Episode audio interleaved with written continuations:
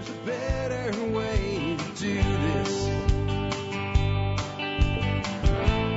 Let me show you a better way. Hi, folks. This is Jack Spirko with another edition of the Survival Podcast. As always, one man's view of the changing world, the changing times, and the things that we can all do to live a better life if times get tough, or even if they don't. Today is October the 14th, 2013. This is episode 1226 of the Survival Podcast. And um, we have a good one for you today. It's a Monday show, so it is a listener feedback show. It's it's definitely going to be going out late. It's right now as I'm recording 11:56 a.m. A lot of times I have a Monday show out by now, and I'm, I'm just beginning to record it, so you'll probably be getting the show around two o'clock in the afternoon. Uh, it takes about two hours once everything's set up and ready to go to produce a show like this. I'm moving slow today because yesterday I was doing a lot of work to get ready for our uh, workshop, which you know begins Wednesday morning, but technically begins Tuesday night when people start to show up. I want to have everything ready. And I was doing a, cutting a bunch of wood that's been laying in the pasture for a long time in an area that uh, we're going to use for parking. And uh, right on early, I kind of wrenched my back a little bit, lower back. Never actually had problems with the lower back. I mean, real low, like down all the way on the belt line. Um, and because it was work that needed to be done, I just kept working and uh, work through the pain, which is really a stupid thing to do with a back problem because now it hurts really bad. Uh, it's better today than it was yesterday evening, um, but it's still distracting enough that I'm not going to be fully on my game. And I'm just warning you in advance if uh, I don't seem as sharp as usual, especially after having a great vacation.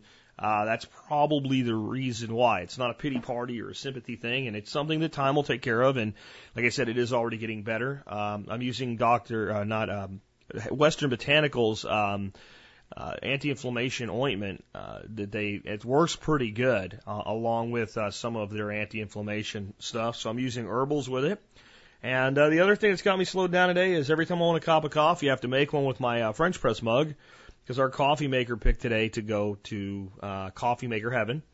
So on the same day I'm dealing with a back problem, I'm dealing with a coffee deficiency. So I'm going to do my best for you guys. Anyway, got a lot of stuff for you guys today, including some things that have been postponed and some information and updates about things that will be coming out soon in the future. Before I do that, though, let's go ahead and take care of our sponsors. They do a lot to help take care of you. Sponsor of the day, number one today, Jeff, the Berkey guy Gleason. I just had some time with Jeff up in uh, Denver, Colorado at the Self Reliance Expo. It's always a great uh, opportunity to uh, talk to Jeff because he cares so much about his customers. It's it's just the most amazing thing to me to have a sponsor like Jeff. I mean, you can get a Berkey anywhere, but if you want a Berkey from somebody that actually cares about you as a human and will do everything they can to help you, Jeff is the guy, man. And he's got a lot of other great things for your prepping needs. Easiest way to remember his website, it's directive21.com, directive, and then followed by the numbers 21.com. If you need parts for your Berkey, if you need to get a Berkey because you don't have one yet, or you have other prepping needs, check him out today. Jeff, the Berkey guy Gleason, because don't be the guy that got your Berkey from the non-Berkey guy. Don't don't be that guy. Next up today, Harvest Eating, the awesome, the illustrious, the cool Chef Keith Snow who uh, will teach you to make cooking a life skill. If you don't think cooking is a survival skill, you've never lived on MREs for six months like I have in my past. Uh, you get very creative with cooking really, really quick, and uh, you start to realize something. Cooking is an innate human thing to do. Um, I envision our paleo ancestors sitting around a campfire, actually figuring out what do you rub on this piece of meat to make it taste better. I, I do believe that did occur, and I believe there was probably rivalries even back then. That you know, Grug's meat was better than Mog's meat or something like that. But I'll tell you what, you want something to put on your meat? Check out Chef Keith's seasonings. Uh, those of you coming to the event, Chef Keith has a box in the mail to me. I think it's going to arrive Thursday, which means Fridays and Saturdays evening meals will be prepared with seasoning from Chef Keith Snow. I use it every day, and uh, all the students are going home with uh, some free uh, uh, spices from Chef Keith. Uh, so you know he's a good supporter of the show when he's not just a long-term sponsor.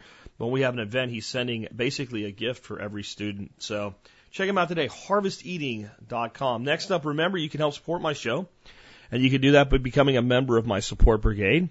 Do that by going to thesurvivalpodcast.com, click on members. And uh, once you do, you'll see all the great benefits. You can sign up, 50 bucks a year. Military, law enforcement, Peace Corps, active duty and prior service, and first responders like EMTs, paramedics, and uh, firefighters. I give you guys a discount. Uh, to get that discount, just send me an email with service discount in the subject line, and I'll get back to you with a discount uh, code for you to save even more money on a product that already saves you money. Just in one or two sentences, tell me who you are and what you're doing, or who you are and what you did. Do that, and uh, I'll get back to you as soon as possible. On that note, some of you guys might have some glitches and problems accessing the members area. I have tech people working on that right now. We've pushed it back to the old server. We've moved Survival Podcast to a new web server.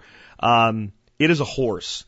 It is about the fastest, most advanced server I could get my little paws on. In fact, from 100terabytes.com, there isn't a better server. There's nothing I could have purchased uh, that would do a better job at improving user experience.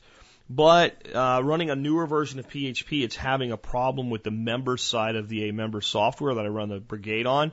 Uh, I've got three really crack guys working on that to resolve that issue now, and until then, you should be pushed over to the old server until we're ready to shut it down. So you should have no more trouble with the members uh, side of the uh, support brigade. Uh, I do want to like kind of point out that that this is a a move we're making that, except for this one problem, has gone without a hitch. But it was a hard thing to do. It's like you know, you nobody wants to go to the dentist and no one wants to change a bank account. Well, I'll tell you what, it, changing, going from one web server to another is often like going to a dentist, changing your bank account, and being punched in the face all at the same time. No one really wants to do this, but it's a step in the right direction. And some of you may have noticed at times of peak usage, the podcast doesn't play slowly, but some of the processes on the site or in the forum slow way down and the server just kind of hangs. And we've had a lot of times where uh, PHP just kind of restarts itself or the whole system restarts itself. Uh, we've made this move to do a better job for you guys and give you a better user experience. And uh, those, the site itself and the forum are now on the new server, and I think when you go there today, you'll just notice it's it, it loads like lightning. If it's slow now, it's your internet connection. It's not our server. Um, I won't give you the technical details, but let's just say that we are in a good space for a long time to come with the box that we have now. Uh, with that wrapped up, let's go ahead and get into the uh, main topics of today's show, which are your emails and updates and news and things like that. Uh, if you want to be on a show like this, send the email to jack at the survivalpodcast.com. Uh, to, and put in the subject line email for Jack, article for Jack, something like that, and I will uh, see if I can get you on a show. I do get a lot more emails than I have time to put on the show, and uh, that's certainly true this week because we went two weeks while I was away up in um, in uh, Colorado.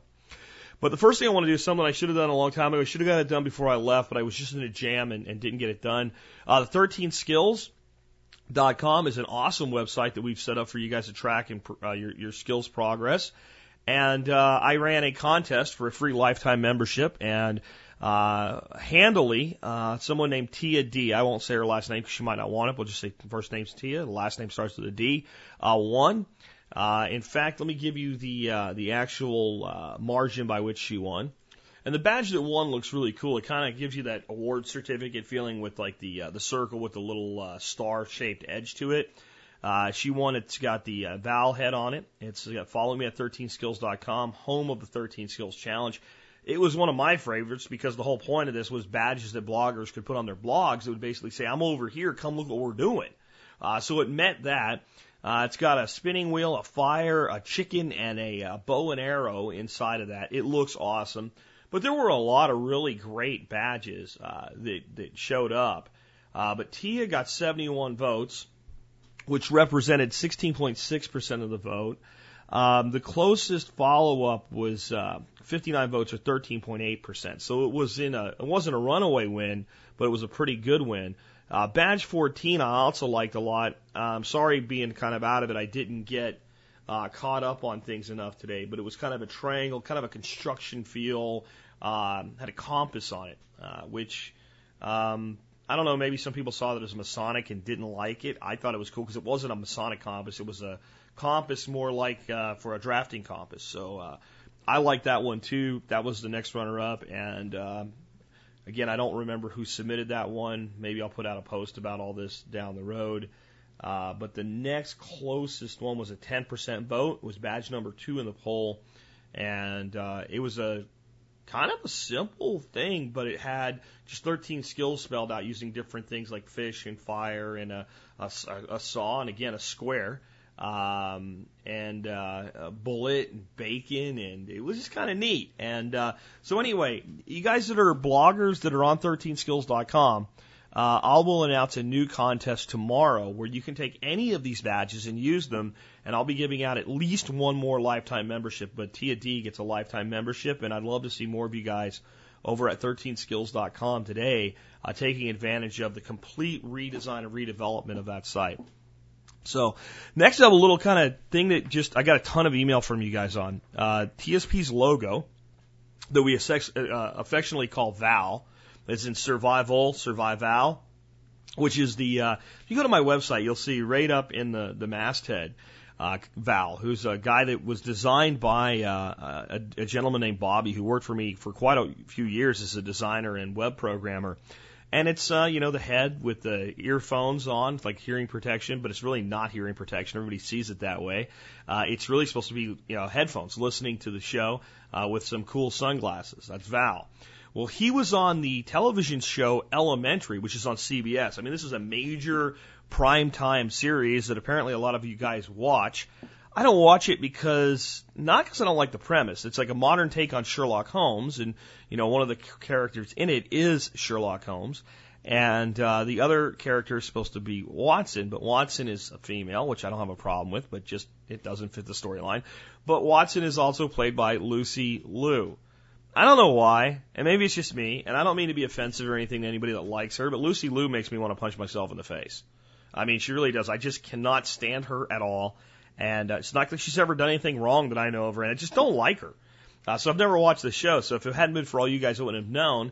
Uh, but we were on the door of a uh, of a person who they were picking the lock to get into uh, to see what was going on, and she was kind of like a paranoid conspiracy theorist hacker and uh, eventually she gets killed in the storyline from what people have told me. She was working for a guy naively who was like the really the bad guy, uh, but she was like an anarchist, nut job hacker as portrayed in the show. And I guess that the CBS staff thinks that Val represents that. Fine, whatever. There's no such thing as bad publicity, and I think most people that see it won't even know. And who knows? We might have a fan on the uh, the casting part of that or the script writing or scene play, and they may have done it just out of like this is like an opportunity to to put this out there, or it may have been done nefariously. I'm not sure, but the way the sticker looks, I can tell you that it came directly from my Facebook icon. So. Uh, one way or another, we're getting a little bit of exposure even in the mainstream media. People know who we are. Now, a few of you guys said this was a uh, trademark violation, copyright violation. I should go after CBS. So first of all, um, whether the people there or not have a positive view of TSP, I'm actually quite honored that uh, my logo has now garnered enough attention that it would be displayed like that in a, an episode. Secondly, it's not a copyright violation. If they took the logo, used it for their own use, and made it mean something else and used it consistently that way, that would be a copyright violation or a trademark violation. I'd be pretty upset about it if somebody ripped off my logo for real. Uh, I've seen other people use similar logos, and they're not close enough that I've ever felt, you know, totally ripped off or anything. But this is my logo. I mean, there's no doubt about it. So if all of a sudden CBS used my Val head as their new logo, that would be a copyright violation. This was a, a few seconds shown in a scene of something that frankly is in many ways out in the public domain. I mean, it isn't much different than if, uh, you know, they had a truck driving in the background that the AT&T logo was on. It represents AT&T. It doesn't misrepresent the brand. Does this misrepresent my brand? Eh, maybe a little bit, but I'll tell you why I don't think it does. This lady was kind of an anarcho hacker, you know, conspiracy theorist. Are there people like that listening to TSP? Absolutely. Is it the majority of us? Absolutely not. But it doesn't mean it doesn't happen. So, because I've heard from some of you tinfoil hat people, and you know, maybe it's not that far off. Um, but anyway, I'm kind of I'm kind of flattered by it, honestly, and uh, I put up a picture of it on the Facebook page, and I'll link to it today. You should be able to see it whether you have a Facebook page or not in today's show notes. Anyway, moving on. Here's uh, here's a story that's telling. Um, we had a glitch this weekend.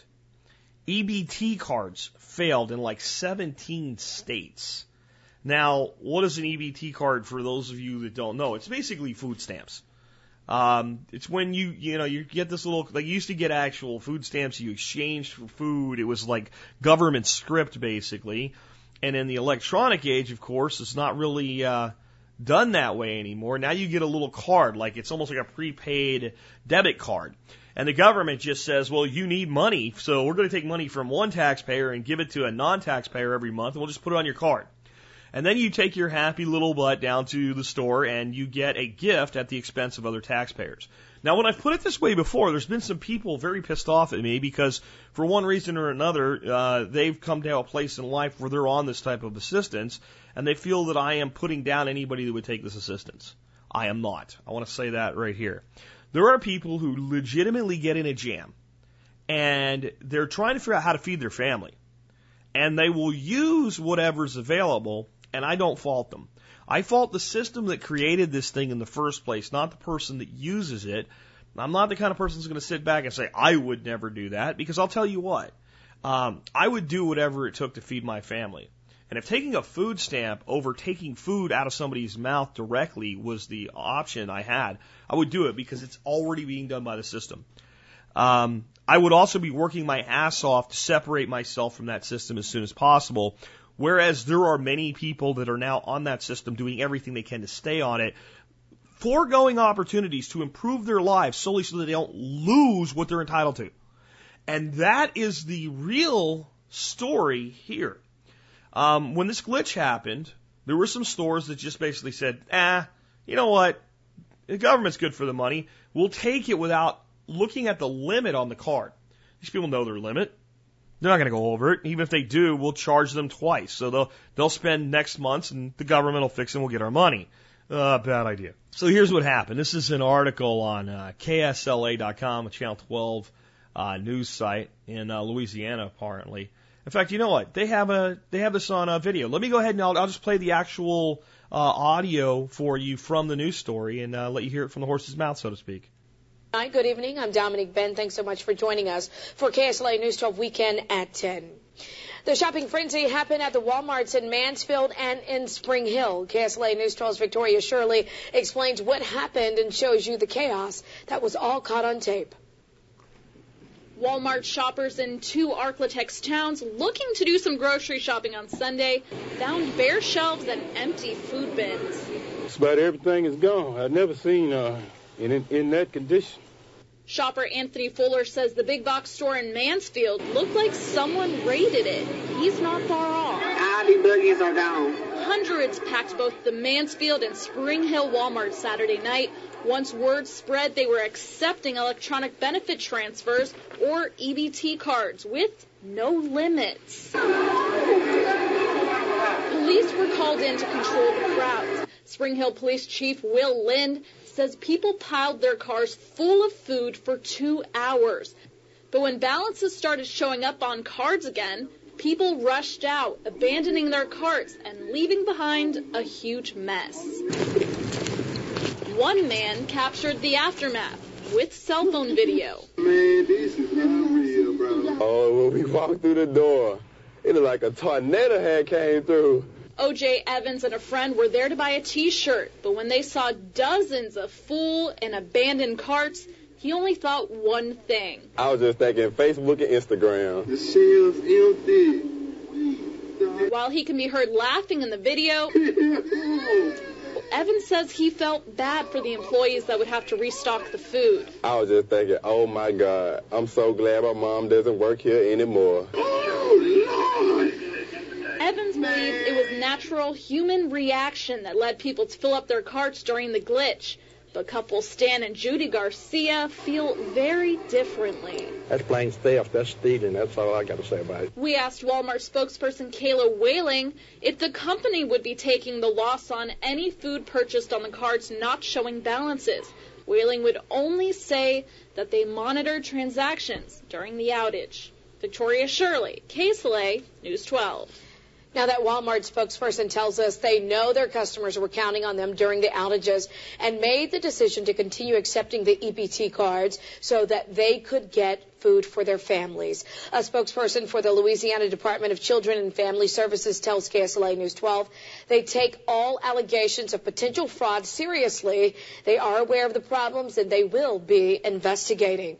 Before I give you my commentary on this, I, I just want to play the little cl- tiny clip, about three seconds from the very beginning of this report where immediately the reporting is wrong. Here, here it is. And you'll probably, as soon as you hear it, realize what I'm going to say next. The shopping frenzy happened at the Walmarts in Mansfield and in Springhill. Yeah, the word shopping is not the right word. The one uh, guy that was interviewed in, in the segment that said it's plain th- thieving, theft, and stealing is correct. This was not shopping. This was looting uh, a store that tried to do what they thought was the right thing, which is there's a problem Let's go ahead and let these people use their cards. Bad idea. What happened? It's re- it's really clear what happened. Word spread. Hey, you can't use your card. Guess what? You can go down to this Walmart or that Walmart. They'll take it anyway, even though there's no limit on it. And people probably initially showed up with the thought of, I can get my weekend groceries and not worry about the fact that this isn't working. And they looked around and a few people were stuffing their cards. They went, Oh, I know what this is. I'm going to do it too because as soon as the behavior was observed occurring, it became apparent to others that it was going on and it became socially acceptable. Uh, there's, there's a ton of lessons in this that most people that will report on it and cover it will never tell you. Number one, first and foremost, how quickly shelves can be emptied even in quote good times. There's no storm coming, there's no nothing. It was just this is the only place that will take your food stamp card. And with one in seven Americans on food stamps, there was a lot of people there that were probably just doing basically the right thing, getting their stuff. But when when the social convention changed, you saw mob uh, reality. The same thing that happens. when People go out to picket. Everybody intends on being relatively peaceful. Somebody smashes a window. That person isn't immediately apprehended and put down. Somebody else smashes a window. The mob mentality takes over. So we also see not just food being cleaned out, but mob mentality. Next, how precarious we are today with the number of people dependent on a government that is literally on a self-destruction course. If that happened in just two stores during a glitch that lasted a day, and, and this makes me think back. I told you guys long ago, I can't find the video, but there was a video segment when this happened on a holiday. And the cards didn't work on a holiday. It was like Columbus Day or President's Day or something like that. In Atlanta, Georgia, a group of people angry that their food stamp cards didn't work almost tore the wall off a building. And there wasn't even anybody there because it was closed for the holiday. Next, the fact that there are people who are literally given free food at the expense of other Americans. As I say, it's a gift. And I'll talk about why that's important, why we should really use that word in just a minute. The psychology behind it, how it would change things if we would accept it for what it is. Um, and I know some of you will say it's not a gift. I'll give me a minute to get there. But the fact that these people, regardless of how you view these programs, are given it here, just go get food whenever you want it for free. You get this much a month for free. Can't go one day? You, you, you, you have free food. All you have to do is get off your ass and go get it. And you can't make it a day with that free food card not working? What does that say about our preparedness mindset in this country? Now, why should we call it a gift? It's really not a gift. It's more like a uh, ransom right? Because basically the government puts a gun to my head and the head of other working Americans who are making it for themselves, takes a piece of what we make and gives it to somebody else, Robin Hoods it. But it really is a gift. It really is a gift. Because this is what everybody that's on any form of government assistance needs to understand. And you don't because they won't use the word gift from your fellow taxpayer. It's not an entitlement. It's not a benefit. Some other human being somewhere sheds their blood, their sweat, and their tears to work to maintain their own household and gives you part of what they produce because you exist. That's the criteria to receive these so-called benefits. To exist and to not be making it on your own. That's, the, the government is advertising did you know that you might be entitled to food stamps even if you do have a job? I mean, they're running radio advertisements like that. I've heard them. And what they want is they want to pit one American against another. So that when these people that are on this assistance, when it fails and they riot, they will lash out at the people who have been providing for them rather than the people who have been taking and providing to them. They want, when there is tension, for it to be between the middle class and the poor so that the elite could just step back and go, hey, we got to stop this. We need, we need to get some martial law going on or something like that. That's what they want. If we called it what it is, a gift, if people really understood you're not entitled to it, it's not a benefit. Somebody else out there exists that's paying for you. It'd be a lot less likely that when the system fails, the people that are receiving would blame the people who have been doing the giving, even if it's been giving by force. And I think this is why it's terrible that we've destroyed true local private charity. Let me tell you how a lot of people feel. I'll help where and when I can. I'll donate to this group or that group or give my furniture to Goodwill or I'll take some extra food from the garden down to the food bank. I'll do what I can. But I, I you know, I, that's secondary because they're already taking so much from me. They're already just extracting so much from me against my will. I now have to keep more just so I can be okay, take care of my family. So there's less giving in a society where there's more taking. And that's exactly what's gone on. And, and the reason this is important is if you go in a model where I decide where my charity goes, because folks, when you take tax dollars and give it to people because they have less. Charity is the only word that describes that except it's a perverted, perverse charity because the person doing the giving has been put into a state where they have no choice. Government is literally holding a gun to your head. And if you don't think government, I've had arguments with people, government's not force. Of course it is. Don't pay your taxes. You'll see force real fast. Well, they don't bring a gun. They do. They do. And even if they don't, the gun can come. That's the whole point. Government exists solely by force. But when we take that model and we do this, we separate the giver and the receiver. We put a third party in the middle. It's really like 17 parties of people in government that process your charity. They take a little piece into a government operations center along the way so that for every dollar you give, maybe 20 cents is getting to the hands of somebody that needs it. And the government's losing 80% through waste and calling it efficiency. And most people are stupid enough to believe that. But after it goes through all those departments, the person on the other end ends up feeling that I literally have this coming to me. This is mine. This is a benefit. That's what it's called. It's called a benefit. Gee, benefits are things you're entitled to. This is my benefit. And if it goes away, where's my benefit? I'm supposed to get this. If you were a person that were receiving acts of charity from people in your own community who could say, you know what, you're doing your best, you're doing the best you can, and we're doing all we can to help you, and as long as you're still trying, we'll keep helping you. The person on the receiving end of that doesn't feel they're entitled to it. They feel blessed to have it. And the person doing the giving gets a lot of a reward for doing it, and they know that there's a good steward behind their money because they're the steward behind their money. And the person laying on their ass that could work, that doesn't, gets nothing. And you know what? Then they get up and work.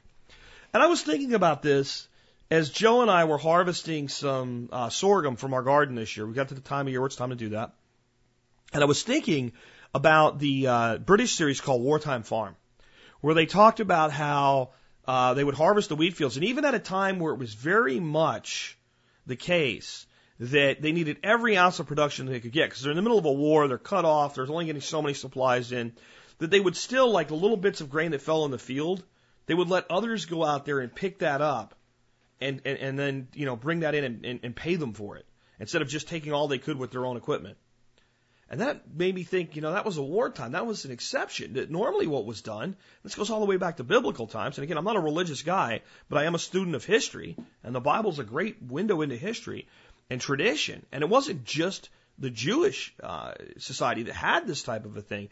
That people would, you know, what grain fell in the field was left so that those in need could go harvest it. See, that's real welfare. That's real helping of your fellow man. You want it, there it is, but you have to do something for it. It will not just be taken from others and given to you. Our society is in deep shit. It really is. This is a window into it. Let's go on and take another story. Uh, this story is uh, covered by Fox News. This was sent to me by a bunch of people. It's called "The DEA Thinks You're a Drug Dealer and They're Listening In." Um, instead of reading the article, though, I also found that Democracy Now, who are not my favorite people, certainly, um, but but you know, it, it's interesting. Uh, This is an interesting thing. All of these groups of people that are divided so perfectly by the elites, their only problem is they can't see that they're divided. They can't see how they're divided. Most of these groups, from conservative to liberal and everything else in between, do a very good job by identifying the problems in government. The problem is they just think that the solution is, is their side of government. That if it was their side that was in control, this wouldn't be going on when it's all sides that have been going on. This particular thing's been going on since 1987. I want you to think about 1987. We had a president named Reagan. After that, we had a president named Bush. After that, we had a president named Bill Clinton. After that, we had another president named Bush. And now we have a president named Obama. As you can see, there's been a lot of swing in the balance of power from one side to the other of the donkey and elephant dichotomy throughout there. And the House has swung multiple times in control, and, and so has the Senate. So we've had this period of time where everybody's been equally divided in, in power. So you had a divided House and Senate and, and, and presidency. Uh, we've had times where all the power has been consolidated, yet this has gone on unabated. Let me play the uh, audio from the Democracy Now! segment for you. And if you thought it was bad what the NSA is doing, wait till you hear what the DEA has been doing with your phone records since 1987. First, we turn to news that one government agency has an even more extensive collection of U.S. phone records than the National Security Administration, the NSA. That agency is the Drug Enforcement Administration. In a front page article, the New York Times has revealed a secretive operation inside the DEA called the Hemisphere Project. Under this program, the DEA has access to records of every phone call over AT&T's network dating back to 1987.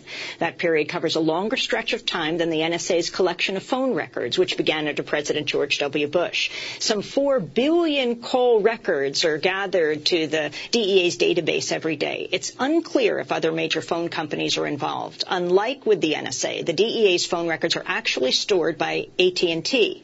The U.S. government then pays for AT&T employees to station themselves inside DEA units where they can quickly hand over data after agents obtain an administrative subpoena. The U.S. government says the program allows DEA agents to keep up with those in the drug trade who often switch phones. In a statement, Justice Department spokesperson Brian Fallon said that subpoenaing drug dealers' phone records is a bread and butter tactic in the course of criminal investigations and that Hemisphere simply streamlines the process. The disclosure of the DEA's Hemisphere program follows another major revelation involving the DEA and government surveillance. It was revealed last month a secretive DEA unit has used information taken from NSA wiretaps for cases unrelated to terrorism. The DEA has also provided classified intelligence obtained by the NSA and other sources to the Internal Revenue Service to help in their investigations of America. Now, I'll, provide a link to the uh, to that story, and it, it goes on to an interview uh, with the uh, with the reporter that uh, co-wrote a story, kind of breaking this back in September. By the way, Fox just seems to be getting around to covering it now. It seems that mainstream media only covers things when they just constantly keep showing back up, like we got to cover this, or we're going to look like we're hiding it, because well, we are. Um, and, and see, here's the thing: people will, will turn to something like Fox News, which definitely comes from the right's view, the political right's view, and say, see, you can't trust because it's Fox; they're right wing, and they say, well, you know, you can't trust so and so because uh, CNN or MSNBC because they're coming from the left view, and they're they're they're slanted and uh, you know and biased based on that viewpoint. Yeah, uh, they both are, but the reality is, again, with the dichotomy, the people in power are lying to you from both sides. And, and that's the reality. That you're being lied to. This is, this is, this is the truth. You're being lied to because as we just discussed, this was going on under, you know, a Democrat skipper, a Republican skipper, a Republican skipper, a Democrat skipper, on and on and on and on. And nobody's done anything to stop this. You see the little thing at the end? Oh, they, the DEA occasionally comes up with stuff and they're like, uh, they're not really, not really doing drugs or nothing, but yeah, the IRS might want to take a look at this. So now you have, going back to 1987, this treasure trove of information, all your call records, and it's just AT&T. Really? Are we going to do this again? Are we this stupid? Oh, only AT&T would do Well, let's, let's go back to 1987. If you had long distance in 1987, you probably were making long distance calls with AT&T. Did you really? Because when this, remember when the whole NSA thing came out? Oh, it's AT and T, AT and T. You know, well, yeah, um, um, Sprint did it too, but uh, no, they said no, and then they got in trouble, and then they did it anyway. But yeah, and uh, yeah, Verizon did it. Um, oh yeah, it's only Verizon. That's that was the next thing. Like, so it already came out that AT and T did this, right? And then then they come out with this new scandal, and it's oh, it's Verizon. Oh, it was AT and T too.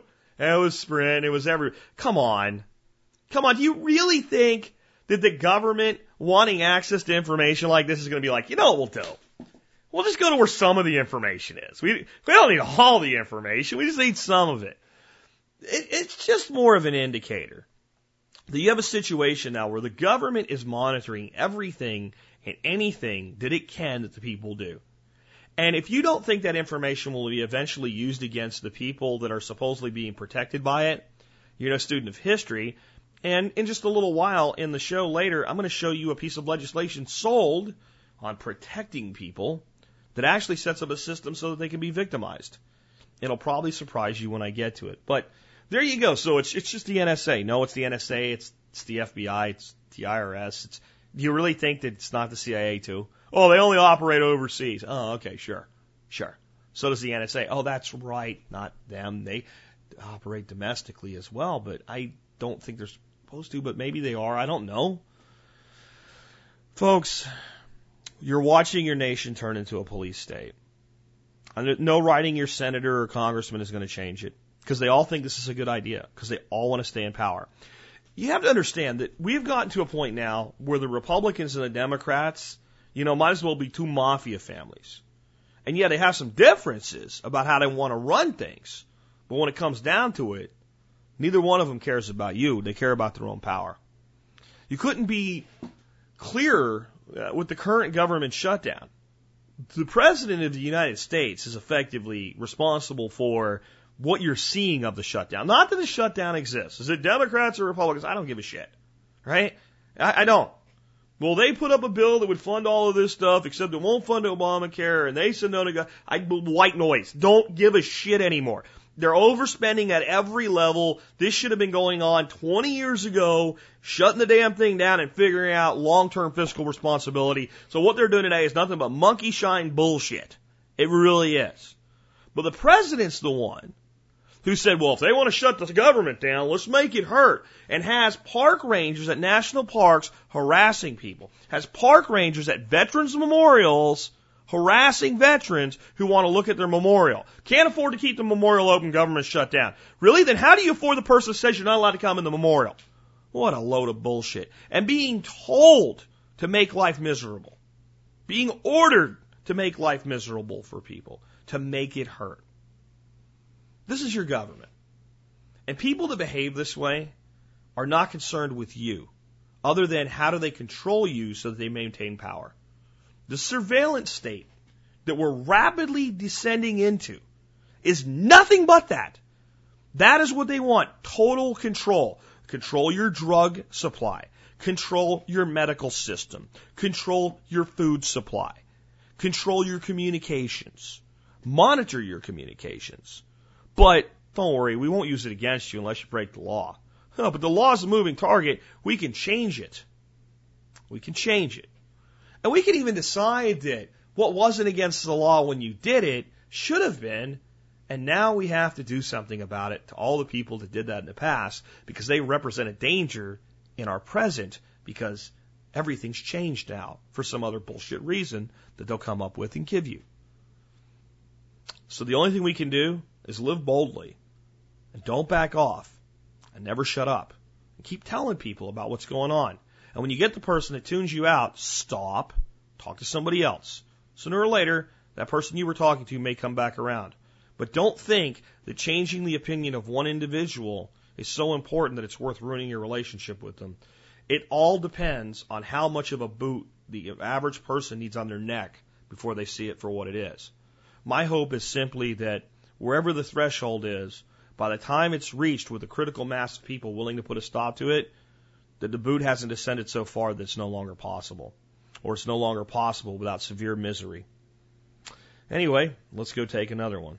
Okay, so next up, and I haven't been saying who's who sent these, so I'll I'll fix that on this one at least. Um, this article was sent to me by Rich, and I actually got it from quite a few people because it fits well in with what we, we've been talking about around here for a long time, which is something that I've called downward class migration. And there's been a lot of talk of people falling through the classes and uh, you know falling back a class and things like that. But I believe I coined the term downward class migration, especially in the way that I mean it. My meaning of this term has not been that somebody that's in, you know, that has a father that was in the, you know, solidly in the middle class, right? Not in the lower middle class, not in the upper, just solidly in that middle class, good quality lifestyle. Uh, they have a son, and the son ends up in the lower middle class or at the poverty level. Or the, the father was in the upper middle class, and the son ends up in the lower middle class. That's what most of these media outlets are talking about because they don't get it. Forbes is starting to get it. In fact, all of them are starting to get it. Um, what I'm saying is that if you're in the middle class, what that means is moving downward. It's not just falling from one class to another. In fact, that's worse now. Because what lower middle class used to mean is now worse than what it means today. It's the entire class structure is falling behind the people so that you're finding yourself still officially in the middle class, but living the way somebody that was in the lower middle class or, you know, on the verge of poverty did not so long ago. Yet at the same time, wrapped up in an illusion of great prosperity because even people on welfare have iPhones today. And being told there's never been a time where it's been better, all while things are getting worse. And one of the great truth tellers in the world isn't a person. Men are flawed. We lie. We deceive. We get perception bias. Even I get perception bias at times. I try to fight it at all times, at least I'm aware of it. But there are times when you get pulled in based on your knowledge and what you believe, and you see something, it's what you expected, and you tunnel vision it. But you know what doesn't lie? The market doesn't lie. The market is a great truth teller. And the greatest truth teller in the market as far as, as far as monetary value is gold. Gold tells the truth long before the truth is realized. You want to quote me? Quote that. Gold tells the truth long before the truth is realized by the masses. Probably a better way to put it. So, the, the loss in the value of money as compared to gold has not yet been fully realized, but it will be.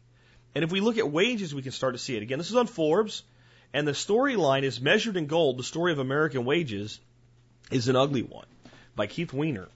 I wonder if he's related to Anthony. Anyway, workers' wages by less and less. In fact, workers have lost purchasing power during the past half century.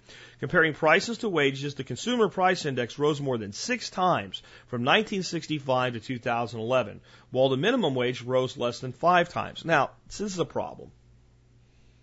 Even when they're right, they're not even using the right number because the CPI should be called the CP lie. Because the Consumer Price Index is the new way that we measure inflation, and the CPI lies. That's why I call it CPI. Because here's what they do with the CPI. When it looks like inflation's too high, and they don't want to admit it, and they don't want to give people raises of Social Security and things like that, which are tied to inflation, they change what the CPI is based on. So at one time, maybe they base the CPI on steak, right? Uh, and then they look at this, this, this price of steak goes up so much and they just change it to, you know, a lower cut of meat. Like, uh, like a round steak or something instead of like a sirloin or something like that. And then when the inflation starts to run away again, they change it to hamburger. And they say, well, it's all beef. Right? And then they eliminate completely after that, eventually in the CP lie, food and energy because they're too variable. They're not accurate indicators of inflation. That's the government's language. So first they started this substitution practice, and then they just said, you know, we're going to take food and gas out of this, and energy and electricity. It goes up and down and up and down and up and down. It doesn't really, not a good indicator of inflation. Well, the two most expensive things that most people have in their lives are food and energy. We just take it out, and it's the CPI or the CPI. So now you know more about that. So basically, they're saying that the the the wages did not keep up with the CPI, which isn't even an accurate reflection. They don't tell you that. Um, but it's not just people on minimum wage, and I, I don't really care about minimum wage. And I'll tell you why. If you're working for minimum wage, you are not ambitious enough. You are not working hard enough, and you are not seeking every opportunity available to you. There is no reason for a person to be making minimum wage today other than they have settled for it. That doesn't mean you wouldn't have to sacrifice to do better. but you have settled for minimum wage if you're on minimum wage. But back to the article. Professionals also suffered, according to the Engineering Workforce Commission. A senior engineer's salary has gone up about five and a half times. In short, workers work longer to earn money to buy the same goods. So you have to work, so it doesn't matter how much you make, where you're at in the class structure. What this article is saying is you have to work more to buy the same. Today's minimum wage employee works 12% longer to earn a gallon of milk compared to 1965.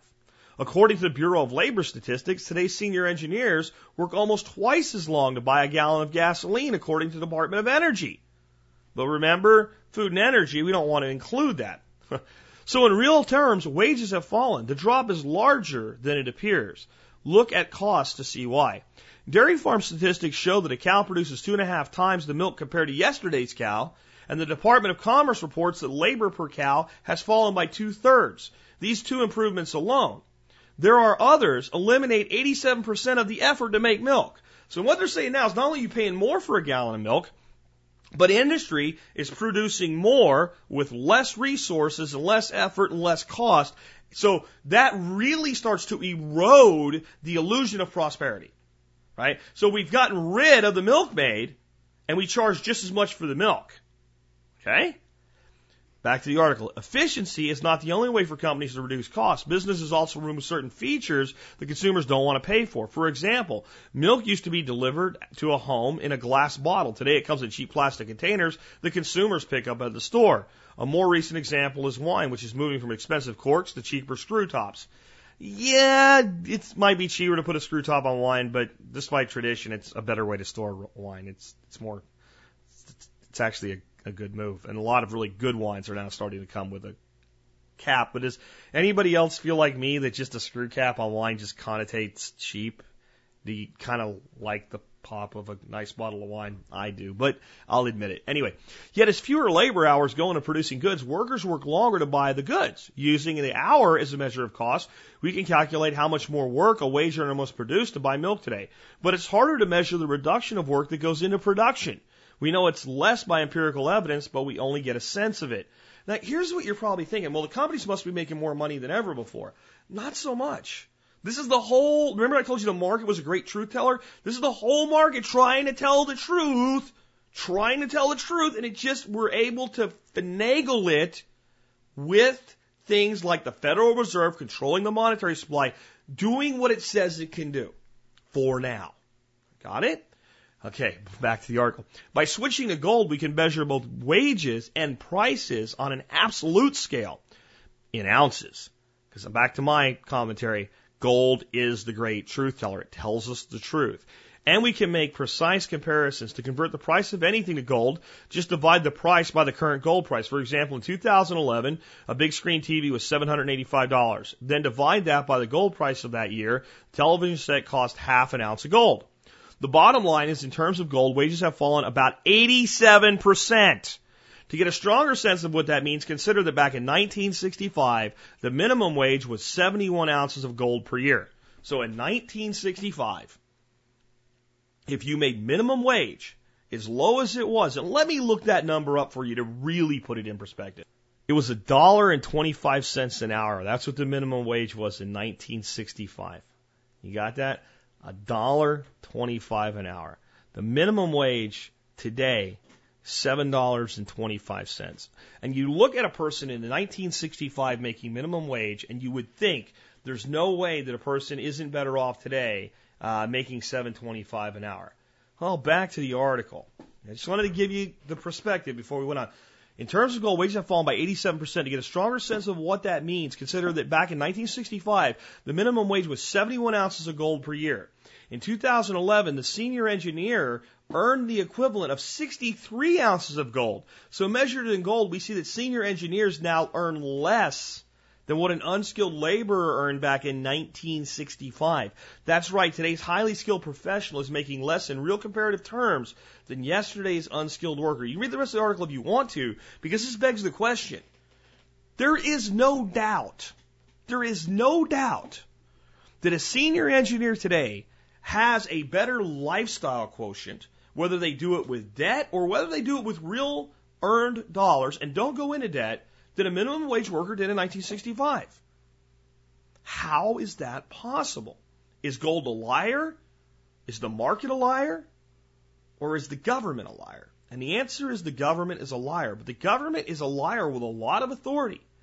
And they have been able to finagle the market and make the market look crooked by simply declaring the value of a dollar for all these years that we've been decoupled from a gold standard. But sooner or later, the truth has to be rectified. And you can see it. And you can see it this way.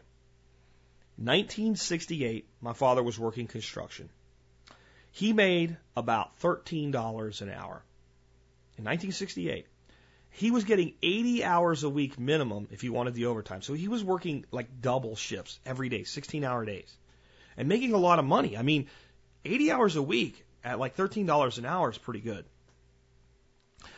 When I was a young man, just out of the military and trying to find my way up in the telecommunications world, I too took a job in outside construction doing work very similar to the work my, my dad had done from about 68 till about 70 ish. I made $13.50 an hour. That would have been 1993, 94. Made the same money, and there was no way I was going to get 80 hours of work. There was no way I was going to get 40 hours of overtime.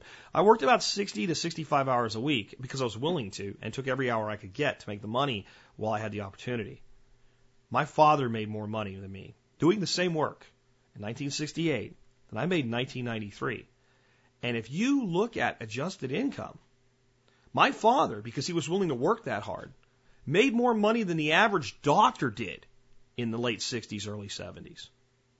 When minimum wage was a couple bucks an hour, he was still able to earn about 13 bucks an hour because he did work that no one else wanted to do. Today, when there's work that no one else wants to do, illegal aliens do it for less than my father did it for in the 60s. This is the market trying to tell you the truth. And make no mistake about it. Sooner or later, we will have a day of reckoning. As to when that day might be, I'll give you my thoughts in the final segment of today's show. But I'll say for now, I don't think it's tomorrow morning. On that note, you know, I don't like to say anything negative about anybody in this industry. And and the gentleman I'm about to bring up, I actually like a lot of things about him. But I would I would call this advice reckless and irresponsible that was given in this scenario. Except for the fact that I actually believe that he believes he gave good advice, that he's just wrong. Uh, not really being reckless and irresponsible, just simply being incorrect. But it's terrible advice. So let me read it to you. This comes from David. Jack, sometimes the other blogs just make me blink in disbelief. Um, this is an article that went, it was put up on James Wesley Rawles' survival blog. It was a question from a reader of his blog and, and, and uh, James's response. I read your blog daily for news and inspiration. I just sold my house and have equity that we have want to purchase a new home with. We're debt free and we're going to pay cash. We'll be looking for a home in Texas and hope to be settled in the next 18 months. My question is, what do I do with $200,000 in the meantime? I'm terrified to put our earnings into the in, in, from the sale into a bank. Thanks, Stacy D. Um, bank. Yeah, maybe you wouldn't put this in a bank, but I just want anybody to think about if you're going to spend money in the next 18 months and you want it to be as safe as possible during that 18 month period, what form would you keep it in? This is James's response. In my opinion, silver bullion, pre 65 junk coin bags, or 100 ounce serialized Engelhard bars are your best bet for the next 18 month time span. With recent dips in silver prices, you will at least break even and might come out ahead. If secure storage space is available at a premium, then you could offer gold American Eagles. Gold is presently 61 times more compact per dollar. And David's response is, wow, just wow. Talk about practically all in. And I agree. This is terrible advice. 18 months? Do you know what could happen to the price of silver in 18 months? It could double or it could cut in half. It could double or it could cut in half. You might as well take your 200 grand, out to Vegas, go find a table and ask them to raise the limit on red and black for one one roll of the wheel. And if they'll do it for you, put it on black, put it on red, same odds. And remember, there's always double zero green. Means you lose everything. I just don't know what to say. Um, I'm going to do everything in my willpower not to even bring this up when James is on the show next month because um, I don't like to argue with my guests. But you talk about a stupid, stupid, stupid, stupid piece of advice. This is it. I mean, there's no one that knows what's going to happen to the price of silver in 18 months. If this was about 18 years, I still say don't go all in on one commodity. You have no idea what's going to happen. But at least you could make a case for the erosion of the dollar, historical record of metal, just like we just talked about with silver or gold. But my God, 18 months and they want to buy a house with this money? They're literally betting the farm on the money. The word you're looking for is freaking cash. But what if the whole market falls apart? my God. For the love of God. If that happens, you'll know before it happens. You'll start to see the erosion occur at an accelerated pace and you can take that cash and convert it. You're not going to wake up one day and dollar's basically stable and wake up the next day unless you're completely asleep at the switch and the dollar's worthless. Money doesn't work that way. Even in an economic collapse, there's a burning time of the value of a currency in a modern society. And what could happen to silver in 18 months? I don't know. It could be worth 30 bucks an ounce, right? Could be worth 10. What happens to the economy in the next 18 months? Because what's going to happen with this debt ceiling nonsense and the government shutdown is eventually they're going to cut a deal. And when they do, the market, which is already roaring, is going to take off like a rocket. How much false prosperity can the great magicians that are the federal government and the Federal Reserve, which are two separate entities, by the way, create in the next 18 months? You know they want to. Where was silver December 3rd, 2012. Try about $34. And it's been in a long standing decline ever since. And it does seem to have leveled at a floor right now in the low 20s, which is where it's at. But even the 100 day moving average is still in a downward trend on silver. I think silver is an incredible investment. I think that the pricing on it right now represents an incredible opportunity. But if you're planning on spending money in the next 18 months, if silver holds, you'll lose money in the transaction costs on both sides of the buy and the sell. It is the dumbest advice that I've ever heard for such a short time frame, for such an important cash uh, amount, for such an important purpose. I, for the life of me, cannot understand how anyone can in good conscience believe this other than through perception bias. I think James is a person that's been waiting for the economic collapse for so long, he feels it has to happen any day now. Again, I'll talk more about that in the future uh, of this episode, but I'll also say that fear of putting money in the bank, I'm not there yet, but I'm paying very, very close attention. We'll cover that today as well. Before we do, though, more on the wussification of America and the creation of teacup, actually China plate kids by teacup parents and teacup government. Uh, the fact that like we can't do anything that's remotely close to possibly maybe dangerous anymore because somebody might get hurt and skin a knee and die. Because you know if you skin your knee, you'll explode into a thousand. Pe- you don't explode into a thousand pieces if you skin your knee. Really, you you don't. I, I would think you do. I mean, because like you know, Cannonballs into a pool are dangerous, aren't they? What does this have to do with survivalism? Anyway, this comes from Ronnie in Iowa. This is on Reason.com, and this is anything but reason except for the analysis of it, which is why they ran it. Get ready for your head to explode. Because while our government is in the middle of a shutdown, people at the federal level of our government, which by the way, these guys must be, right? The government shut down except, except for essential employees. So here's what your essential employees are doing while the government is shut down. I'm going to take a breath and I'm going to read this without snapping a gasket. I really am. When postage stamps are too dangerous for children's eyes. What are they, porno or something? No, no, no.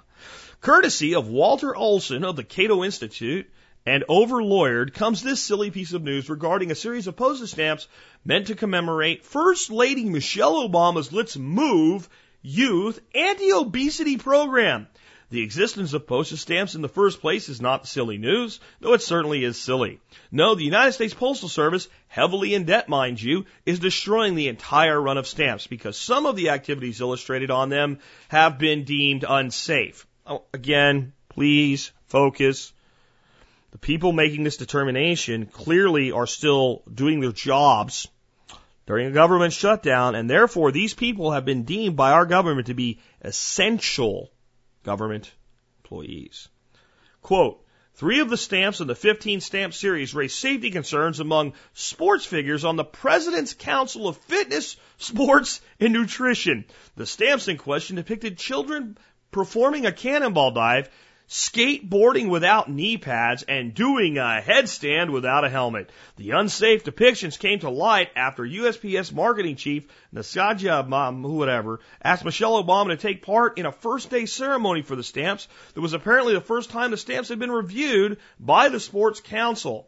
Cannonballs, headstands without helmets, the horrors. I don't have any idea what they're even worried about, though. It's not as if any kid today has even seen a postage stamp or even knows what they're used for. Update, here are the pictures of all the stamps, courtesy of this blog. Um, I guess they missed this. The guy puts that at the end. The baseball player is not wearing a batting helmet. Outrage! So they, they didn't even see that one. But yeah, there's a, there's a person doing a cartwheel and the plant, the stamp for that one's called Spin. And if you just think it's the federal government that's lost his mind, uh, a school in Long Island or a whole school district in Long Island has banned cartwheels at recess because they're dangerous. You can do cartwheels, but only under supervision. Kick. There's a guy playing soccer. They should ban that one because that same school district has said no hard balls, only Nerf balls, because you could get hit in the face with a soccer ball and, and get hurt. And there's a guy dunking a basketball says leap. I, I, he could get hurt. But there's a skateboarder and uh, he doesn't have knee pads. I guess he has a helmet. I'm not sure if that's a hat or a helmet, but the knee pads were the big concern. Um, we've lost our freaking minds. We've lost our freaking minds. I, I don't know what's worse. That the presidents, let me get this, this thing right. So I get, so I say this right. Um, the President's Council on Fitness, Sports, and Nutrition is deemed essential, uh, essentially employees that are active and shutting down a stamp during a freaking government shutdown or the reasoning behind the shutdown of the stamps. This is, this is like you've woken up in some dystopian horror that our nation has descended to such a, a pile of wussified weaklings that we're worried about the fact that a stamp shows a person doing a headstand without a helmet, which by the way, I don't even know how you can figure it out because these are kind of like, you know, you can tell if they're male or female. The soccer one, I guess, is a girl. I mean, you can pretty much tell they're male or female, but they're not real pictures. They're like little cartoon caricatures. Cannonballs are dangerous? If you've never done a cannonball in your life, get off your ass, find a pool, and go do a cannonball in defiance of this. I mean, seriously, do we have the time to allow people like this to be in control of our government anymore? I mean, I, I wish some of you that believe in the dichotomy and think if only Republicans or if only Democrats were in control, things would be better, would wake up to this kind of bullshit. You think this thing wouldn't have happened if Mitt Romney's wife had designed these stamps? Come on. Or some other stupid thing. Our nation is descending into a pile of lazy ass people who can't do anything for themselves and are afraid to take even the most moderate risks. And we're building a generation that's going to be even weaker, worse, and more wussified than we are. And we're doing it hell bent on believing that our side of this pile of crap is the right side to be on, no matter whether we've chosen left or right. And all of this is happening right in front of us. What do you do about it? Go write your congressman about this. Tell him how stupid it is. Yeah, that'll work. That'll help. He'll listen. You'll get something other than an automated response. Yeah. How about this? Teach your kids to do cannonballs. Have them ride skateboards. do all the things in this video. And yeah, you can do a handstand without a freaking helmet. My God, what has happened to what is supposed to be the greatest nation in the world when we're worried about people doing a headstand without a helmet? I, I, I don't even know what to say anymore. I feel like a lone voice crying in the wilderness saying, please wake up.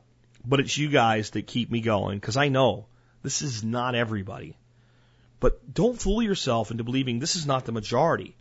This is now the majority of Americans. The majority of Americans aren't outraged by this. They go, well, you know, safety is important. The majority of your brother and sister Americans have been turned into complete and total zombies. They really have. And I know there's somebody out there going, he's still on this thing. It's just a stamp. This, of course, the government's stupid. Yeah, but it's not just the stamp and it's not just the government. This is a mentality. This is what happened. We started not keeping score when four year olds and five year olds are playing basketball because we want everybody to win. It's, it's a larger statement of the whole mentality of society. And it tells us we're headed for hell in a handbasket. And people are grabbing anvils and shit and throwing them in the basket on the way down to get there faster. And the reason I tell you this isn't so you'll not do this, because I know most of you listen to this show, you wouldn't buy into any of this bullshit. But you will buy into the fact that we're the majority of people, and it's only this small group of idiots that have the, the, the, the whole rudder of the ship pointed at the cliff. It's not. It isn't. Get out and talk to people especially in the major population centers. And you'll see that this idiocy is everywhere. And you need to be aware of it because sooner or later, that day of reckoning is coming. And those people are the ones that are going to go batshit crazy, just like they did at that Walmart store. Here's a quick one from uh, Brent up in Prince, Prince Edward Island. Uh, short, tack cloth and wood pellets for portable stoves. Long, Jack, I just purchased a solo stove. I'm really happy with it. I also picked up a 50 pound bag of pellets, the wood pellets, okay, you're thinking of, like for a wood pellet stove, uh, for it. And as an experiment, tried it. One of the stove, once the stove reaches critical temperature with twigs, etc., I dumped about two tablespoons of pellets on the fire. It really kicked it up a notch. So for easy, portable, cheap fuel, pellets are a great choice. And the waxy, sticky substance uh, of the tack cloth works as a great flame starter. I cut a bunch of little squares and put them in a small mylar bag. That's a great tip for you guys that are out, you know, using small cook stoves out in the woods and things like that on backpacking trips or even in your own backyard. We cook on little different stoves all the time here just for the hell of it. Um, tack cloth is something that really is a great fire starter. Uh, you can find it in a lot of places, um, and one will make you a ton of little squares. You're hearing tack, you might think this has something to do with livestock like horses or something like that, like a tack room. It's not. They're used for painting.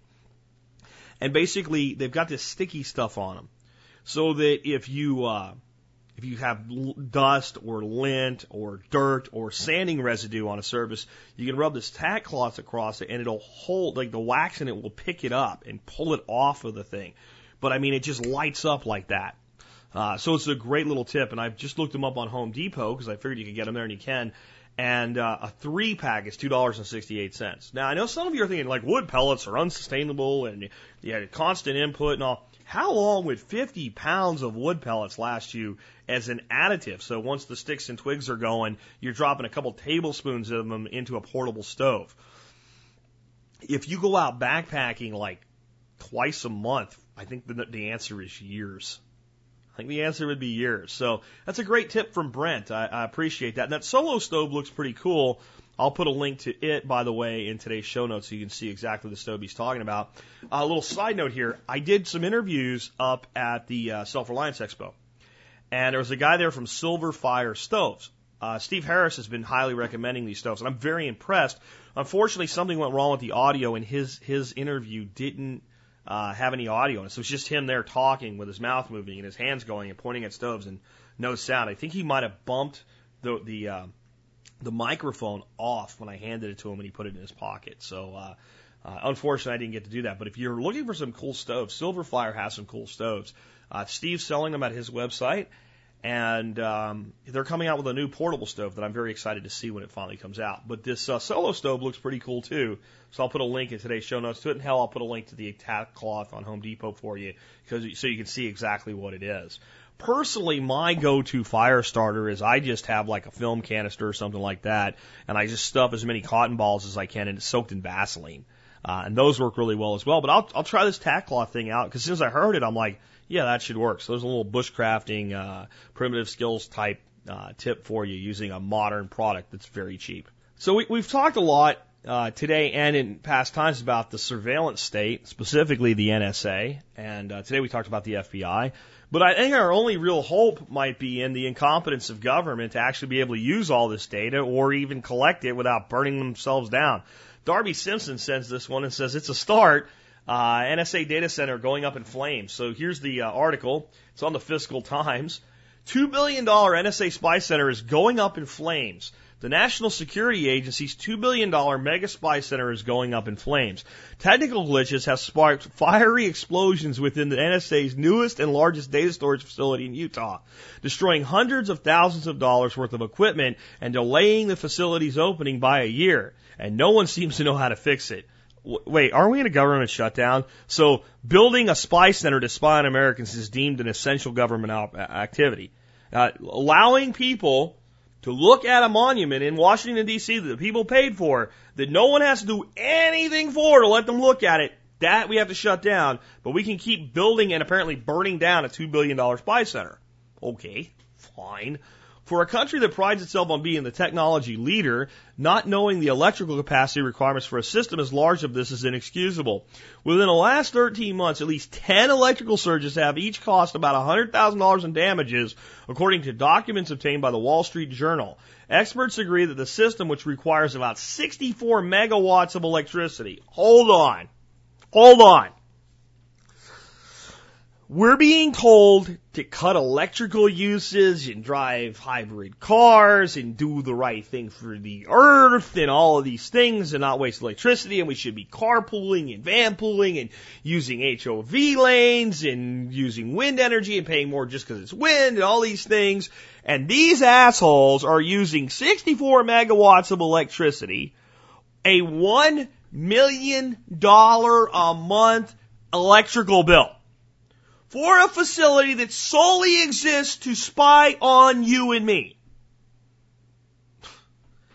isn't able to run all of its computers and servers while keeping them cool, which is likely triggering the meltdown.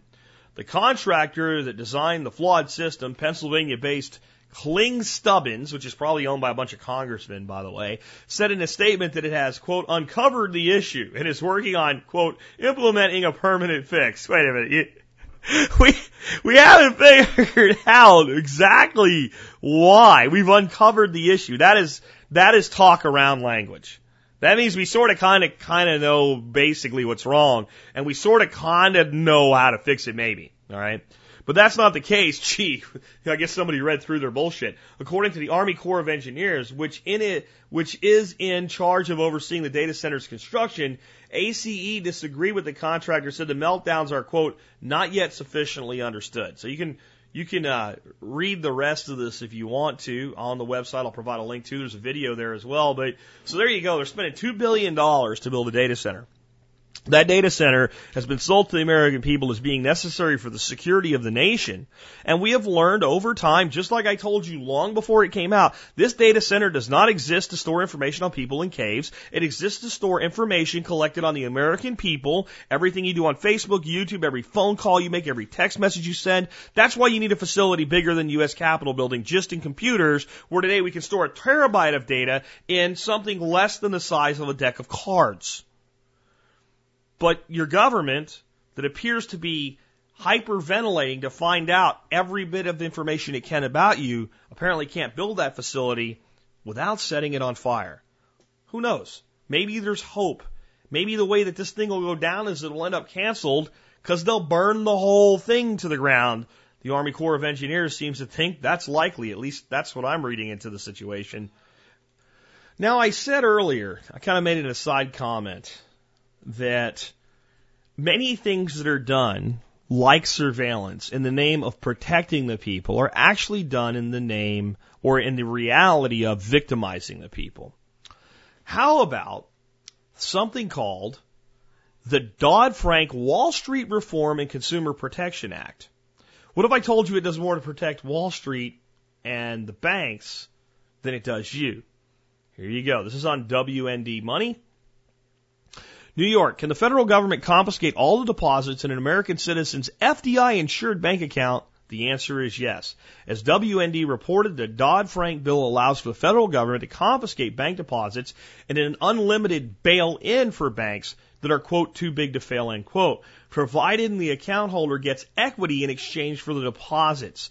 In March, Cyprus agreed to confiscate 10% of all deposits in uh, Cypriot banks, calculated to the result of 10 billion euro bail-in as a condition of obtaining an emergency eurozone bailout for 10 billion euros.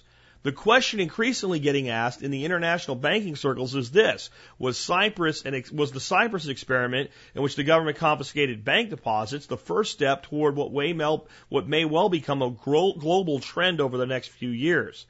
The EU proposes a deposit grab. Anyone who thinks the scenario is merely academic must realize the European Parliament is already in the process of passing new regulations adopting the recommendation of its Economic and Monetary Affairs Committee. The panel recommends that a deposit guarantee funds should not protect a deposit or funds in a guaranteed account can be seized when the financial difficult, uh, difficulties call for rescuing a troubled financial institution. The text of the EU's Economic and Monetary Affairs Committee recommendation calls for ruling out using deposits below 100,000 euros and specifies that confiscating deposits above 100,000 euros should be the last resort. So basically, they're saying we shouldn't seize money from people that have like a thousand euros in the bank or a thousand dollars in our world. But if you have 150,000, then we can take 50 of it. That's that's kind of what they're saying there. But we should only do that as a last resort. How quickly do we get to last resorts? As European Parliament press release dated May 21 specified, the bail-in scheme proposed by the EU's Economic and Monetary Affairs Committee should be up and running by January 2016. With the EU moving to codify procedures for confiscating depositor funds in a bank bail-in, the confiscation of deposits last March in the Mediterranean island nation of Cyprus may have been a dry run for future bank crisis anticipated by EU financial experts. Are private retirement assets safe? WND reported September 9th, the Polish Prime Minister Donald Tusk announced a government decision in September to transfer uh, the government pension system, all bonds, investments in privately held pension funds within the state guaranteed system. So I talked about that already, so I'm going to skip ahead um, to where it really starts to affect us. The answer is provided in the little noticed December 10th, 2012 memorandum published by the FDIC in the United States and the Bank of England in the United uh, Kingdom titled Revolving Globally Active Systematically Important Financial Institutions. Government loves to make big words. Revolving globally active, systematic, important financial institutions. These are people who would be considered too big to fail. Um, we call those GCFIs. or G sci-fis, I guess would be the way to say it. So sci-fi is no longer a network; it is now a big bank. So basically, the the government with a paper decided there are certain institutions that cannot be allowed to fail because they're globally active, and they have too much money going through them. If they fail, it'll create a global meltdown. So we need to take your money. Um, the bail-in strategy under which some of the private bank depositors are confiscated to resolve a financial crisis was made possible because of powers granted to the federal government in the Dodd-Frank Wall Street Reform and Consumer Protection Act of 2010. See, here's how you know when a law is bad. Whenever it promises something good in its title, it's usually bad. The Affordable Care Act should actually be called the Unaffordable Care Act. The Dodd-Frank Wall Street Reform and Consumer Protection Act should be called the Dodd-Frank Bank and Wall Street Protection and Consumer Victimization Act of 2010. All right. In banking terms, the strategy creates a single receivership. So that means in a bankruptcy, there's one place that all the assets go. Single receivership. At a top tier holding company, so a company, a top tier holding company, that would be another bank. and assigns losses to shareholders and unsecured creditors of the holding company. So the losses go to shareholders and unsecured creditors first. The aim is to transfer the sound operating bank subsidiaries that emerge from the restructuring to a new solvent entity or entities. Put simply, bank deposits are considered under Dodd Frank to be owned not by the depositor, but by the bank, such that the bank has contingent liability to owner regarding the deposits. In other words, when you put your money in the bank, the bank owns it. And there's a fiscal responsibility to use it to save the bank. That's what that means. Under Dodd Frank, which is now the law of the land.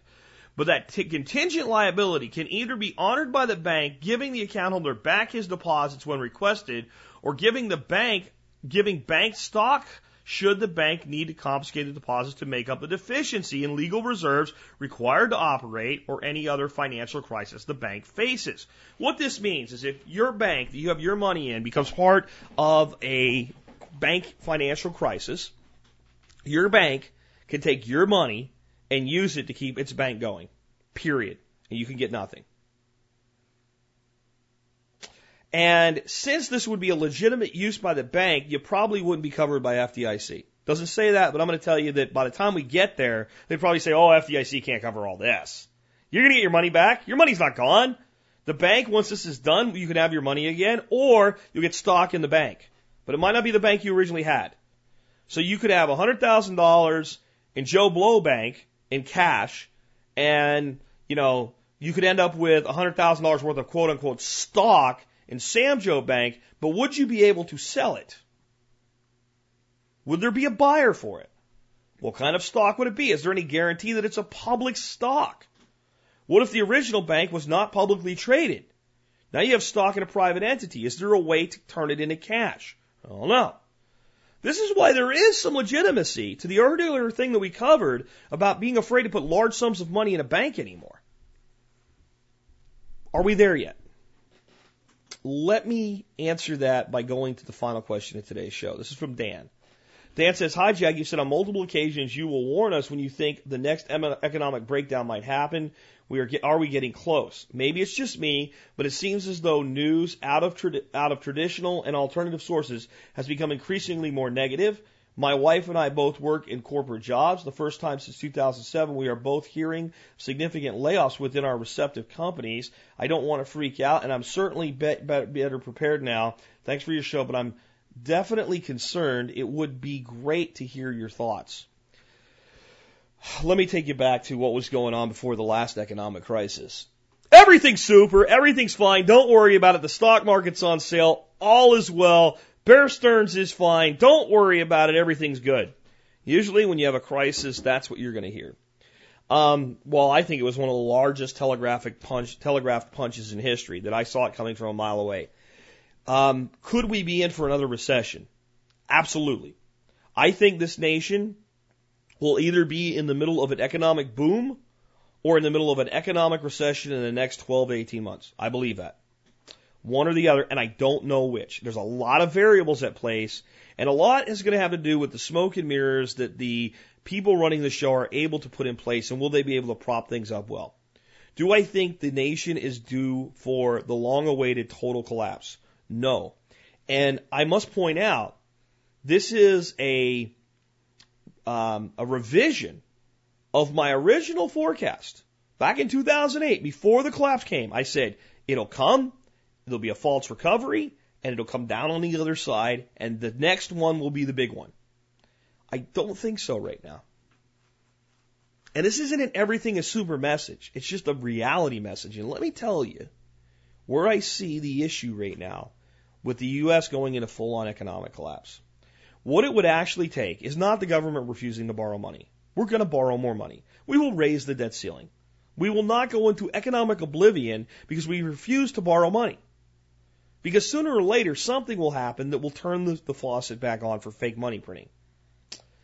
We're going to go into economic oblivion when no one will loan us money anymore. And the Federal Reserve has exhausted its ability to create money out of thin air and not lose confidence from the consumer. So the nightmare scenario is always the Chinese stop buying our debt, the, the British stop buying our debt, the Europeans stop buying, everybody stops buying U.S. debt and refuses to, and that collapses the economy. They can't afford it. Europe is closer to economic abyss than we are. The Chinese have us as their major customer. They're not yet sufficiently diversified to be able to handle us going under. The financial elites are not done moving the pieces on the chessboard yet.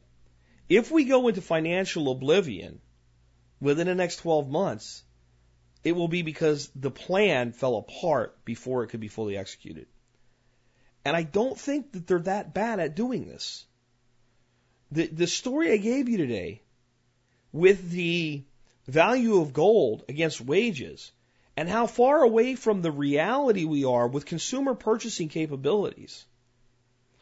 I think that we're far more in for a death spiral in this economy than a collapse. And what's the difference? A death spiral takes a long time and slowly erodes the quality of this nation's life. Could we be in for a recession? I don't know yet.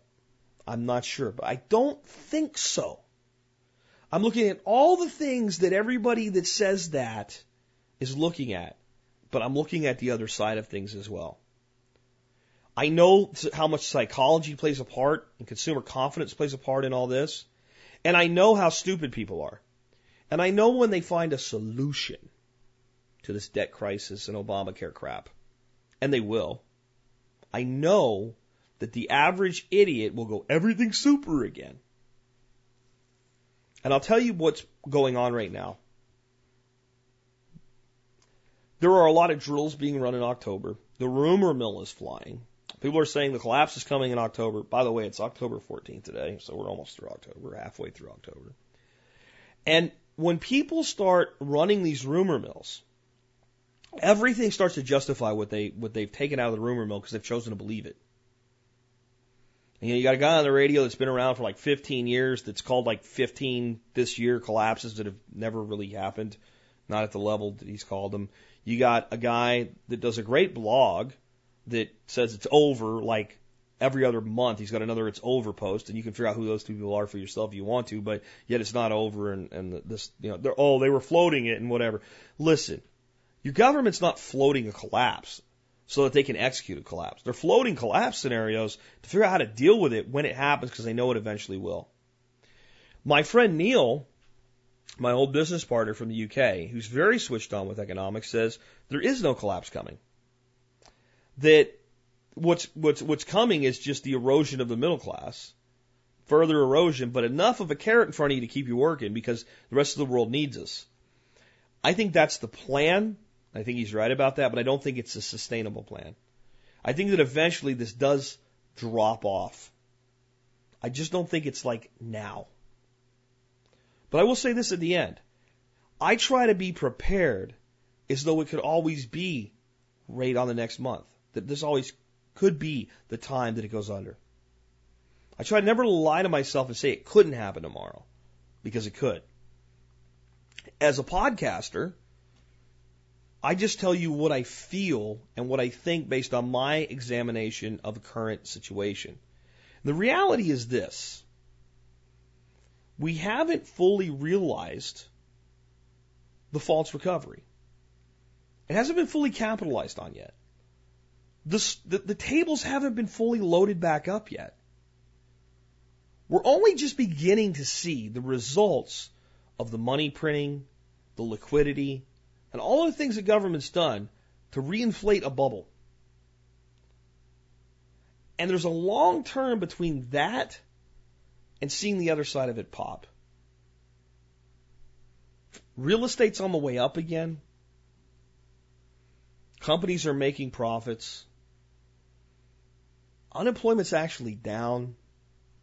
This is what bothers me. This is what bothers me. And I'll be honest with you about it.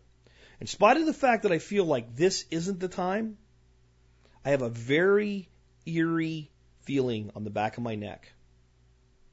Because it's exactly what I said would happen. I actually did a podcast years ago called recovery equals collapse.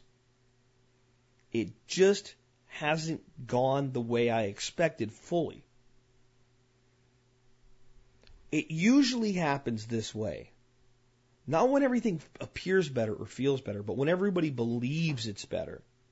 When everybody comes out from under the woodwork and goes back in, full on spending, full on borrowing, full on throwing all the money in the market, that's usually, in historical terms, when economies have begun a true meltdown. That just hasn't happened yet. But I know if I listened to some of my old podcasts, and then I looked at where we are now, I'd go, damn. This looks like I said it would look. But I also know that what I what I said isn't quite what maybe came across. That in my mind things would be different right now. So what's the honest answer? I don't know. I don't know right now what the next two, three, four months has in store for us. But I am telling you, I don't see a full on collapse. Do I see a repeat of 2008? Maybe. Actually, this is, I think, the most likely scenario if we have a recession before a true boom. A mini recession. Short lived, never descending the way that it did last time. And that actually being the catalyst that gives people like, wow, wow, the resiliency's returned. Look, we had these problems, we had these shakeups, we had this decline. You know, a few companies laid people off, and it just held together, and it just came back, and it, it it's just what I've been saying all along is the plan is before they walk away from the table to load them up one more time, and when everybody's waiting for the ball to fall on the roulette wheel, for them to clean out all the money, and it doesn't matter where the ball lands because the house is departed and the money is gone. And, and I do believe that's a long term plan, but I think that there's so much benefit to keeping the casino running that they don't execute that plan until they have to. And they, I think even in the world where that plan exists, they still believe in their paradigm enough that it's only a contingency in their mind. They don't believe it's really going to happen. They believe in their paradigm so much, they believe they can continue to lie about the market and get away with it and basically create a phantom market, a new market. And that's the important thing to understand. That's where we're, that's where we are today. The market you see today, when they say capitalism failed and whatever, this is not even the market. It's a phantom market. It's a manufactured market. It's not a real market based on honest exchange of value. It's a fictitious market created by a fictitious currency based on debt and powered by death. That's where we live today. A fictitious market created by illusion and enforced with military might. And military might is not just what we do to other nations. The pseudo military might exerted on our own people. Not just in the form of direct coercion, but indirect coercion. They're listening to everything you're saying. Do you think if they really wanted to keep a lid on some of these surveillance programs that we would know as much about them as, as, as we do? Folks, they want you to know. They want you to fear your government. In the words of one of our founders, when the people fear their government, there is tyranny. When the government fears its people, there is liberty. That's our hope going forward. That's our only hope. Is that one day the government will again fear the will of the people. I can't tell you it's going to happen. There's a reason there's so many teacups and china plates out there. There's a reason the nation's been wussified. But there's not, you know, that's what I said earlier. There's not as many people that think like us as we would believe.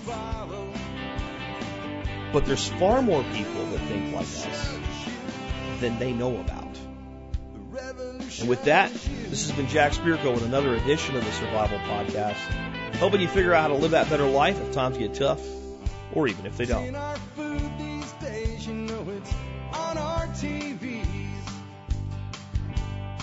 Sometimes we forget we are what we eat. I don't know the answer. It's like there's nothing I can do. It's the price we pay, I guess, and we